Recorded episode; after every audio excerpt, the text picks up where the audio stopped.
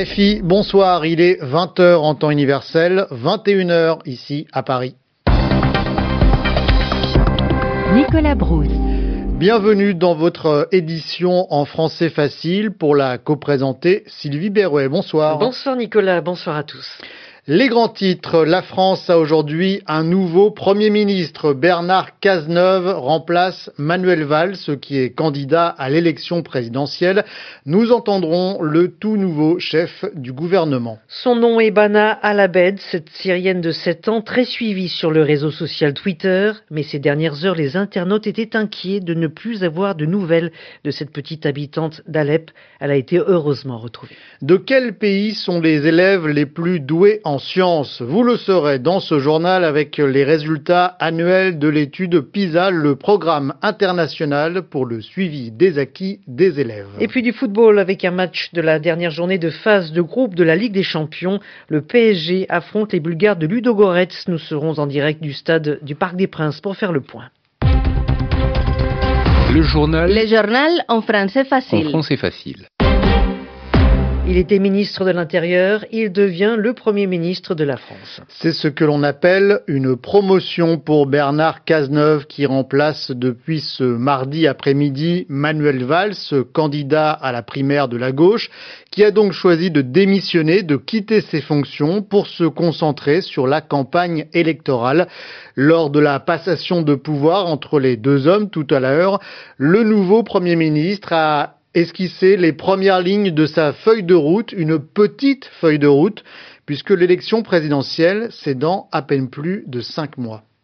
Il reste euh, quelques mois, et vous êtes mieux placé que quiconque pour savoir qu'en politique, chaque jour est utile.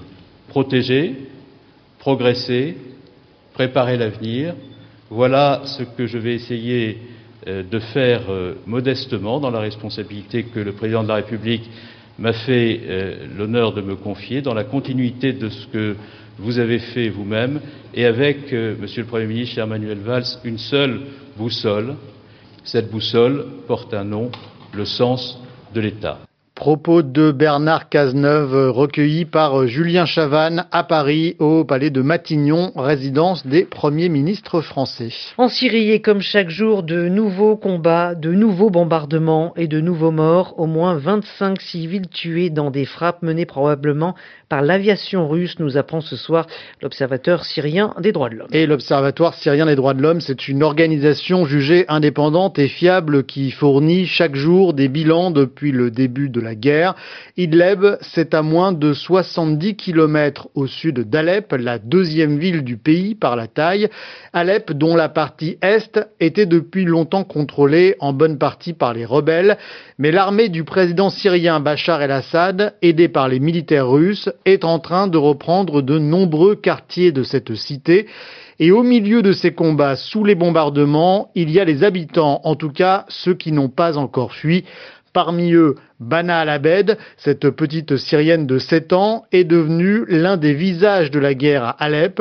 Elle raconte sur le réseau social Twitter le quotidien des bombardements. Elle n'est malheureusement que trop bien placée, puisque sa propre maison aurait d'ailleurs été touchée. Un témoignage qui déclenche beaucoup d'émotions, mais aussi d'importants débats, Bruno Fort. Je vais bien, c'est ce que dit Bana Alabed cet après-midi dans un tweet. Son père dit la même chose à nos confrères de l'agence France Presse. L'armée syrienne se serait beaucoup approchée de leur quartier. La famille aurait pris la fuite. Des nouvelles qui ne vont rassurer qu'en partie les nombreux internautes qui se sont attachés à la fillette. Son compte Twitter alimenté en anglais par sa mère est suivi par plus de 200 000 abonnés. Le dernier message publié hier est particulièrement alarmiste. Nous sommes attaqués nulle part où aller. Chaque minute nous rapproche de la mort pour nous, au revoir. Le compte avait auparavant disparu pendant 24 heures, ce qui avait déclenché de nombreuses interrogations. Aux inquiétudes venues du monde entier sur le sort de la famille répondent ceux qui croient à la manipulation de l'opinion, les médias pro-russes notamment. Bachar al-Assad lui-même, il y a quelques semaines, dans un entretien à une chaîne danoise, estimait que les tweets de Bana al-Abed étaient encouragés par les terroristes et leur soutien. Elle lui avait immédiatement répondu sur Twitter, je ne suis pas une terroriste, je veux juste vivre sans bombardement. Bruno Faure. Les Européens tournent définitivement la page des mauvaises relations avec Cuba. Ils jettent à la poubelle diplomatique le texte de 1996 qui fixait des conditions avant d'avoir des relations normales entre l'Union européenne et cette île près des États-Unis, gouvernée par la famille Castro.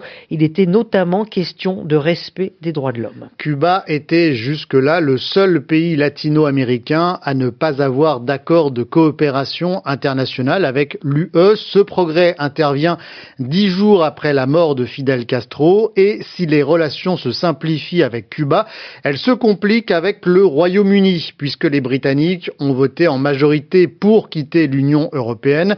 Les 28 donnent pour la première fois une échéance, une, demande de date pour cette sortie et c'est par la voix de Michel Barnier, négociateur en chef de la Commission européenne pour le Brexit.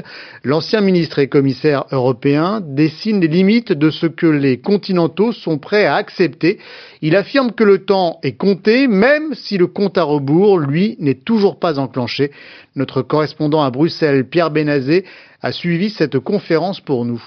Pour que le Royaume-Uni puisse effectivement quitter l'Union européenne, il faudra que les 27 pays restants, le Parlement européen et le Royaume-Uni lui-même ratifient l'accord de sortie. Michel Barnier reconnaît que la négociation sera complexe, mais selon lui, elle devra se faire vite car ces ratifications pourraient prendre six mois. Européens et Britanniques n'auront donc qu'un an et demi pour négocier, ce qui donne la perspective d'un Brexit d'ici avril 2019, mais il faudrait pour cela que le gouvernement britannique tienne parole et active la procédure de divorce avant fin mars. Michel Barnier. La Commission européenne s'est préparée et l'Union européenne est prête à recevoir la notification britannique. The European Union is ready to receive the notification. Le plus tôt sera le mieux. Nous avons un intérêt commun à ne pas prolonger l'incertitude. Pour Michel Barnier, beaucoup dépendra ensuite de la relation que le Royaume-Uni désirera avoir avec l'UE. Mais une chose en tout cas est claire, si les Britanniques veulent continuer à avoir accès au marché intérieur européen, ils devront en payer le prix, à savoir accepter ces quatre corollaires, les libertés de circulation des biens, des services, des capitaux et des personnes. Pierre Benazet, Bruxelles. RFI. Et comme promis, voici les résultats du dernier rapport PISA, programme international pour le suivi des acquis des élèves. Il vient d'être publié. 540 000 élèves de 15 ans issus de 72 pays testés sur une batterie de questions avec une dominante science. Au final, pas de grande surprise pour cette édition. Alice Posiki, Singapour arrive en tête du classement. La France reste stable, mais sans franchement briller. Que ce soit en mathématiques, en compréhension de l'écrit ou en sciences, Singapour arrive en tête dans tous les domaines. Suivent ensuite le Japon, l'Estonie, la Finlande et le Canada. Dans le haut du classement, cela devient une habitude. On retrouve plusieurs pays asiatiques comme le Vietnam ou Hong Kong. Parmi les mauvais élèves des 72 pays évalués se trouvent les deux seuls pays africains qui ont participé à l'étude, l'Algérie et la Tunisie derrière le Pérou, le Liban et le Brésil. Et la France, dans tout ça, eh bien, elle ne remporte pas les félicitations du jury, tout juste un peu plus haut que la moyenne. Les performances en maths sont stables depuis 2012. C'est un peu mieux en compréhension de l'écrit. Et ça, c'est plutôt grâce aux garçons qui ont eu de meilleurs scores que d'habitude. En revanche, la France excelle dans un domaine et il n'y a franchement pas de quoi se réjouir. Ce domaine, c'est celui des inégalités sociales. Il est nettement plus difficile pour un élève issu d'un milieu défavorisé de réussir à l'école, mais la France ne fait pas figure d'exception puisque c'est aussi le cas pour tous les pays qui ont participé à cette enquête. La direction à présent le Parc des Princes, le stade parisien. Le stade où joue notamment le PSG, le Paris Saint-Germain, comme c'est le cas ce soir, match de la dernière journée de phase de groupe de la Ligue des Champions. Le PSG affronte les Bulgares de Ludogorets. Antoine Grenier, vous êtes en direct du stade et ce sont les Bulgares qui mènent.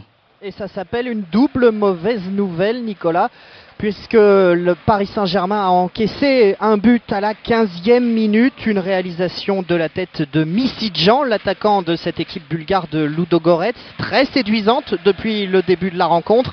Les Parisiens qui s'étaient jusqu'ici illustrés par une certaine maladresse, pas forcément toujours très à l'aise, les Parisiens. Et ça s'appelle une double mauvaise nouvelle, je vous le disais, parce que dans le même temps, Arsenal mène deux buts à zéro dans son match face au FC Ball. Du coup, le Paris Saint-Germain perd la première place de son groupe A. C'était son objectif ce soir Alors il reste un petit peu de temps à jouer et comme lors de la première confrontation entre Et on les se deux clubs, retrouve dans 20 minutes Antoine pour la suite du match. À tout à l'heure.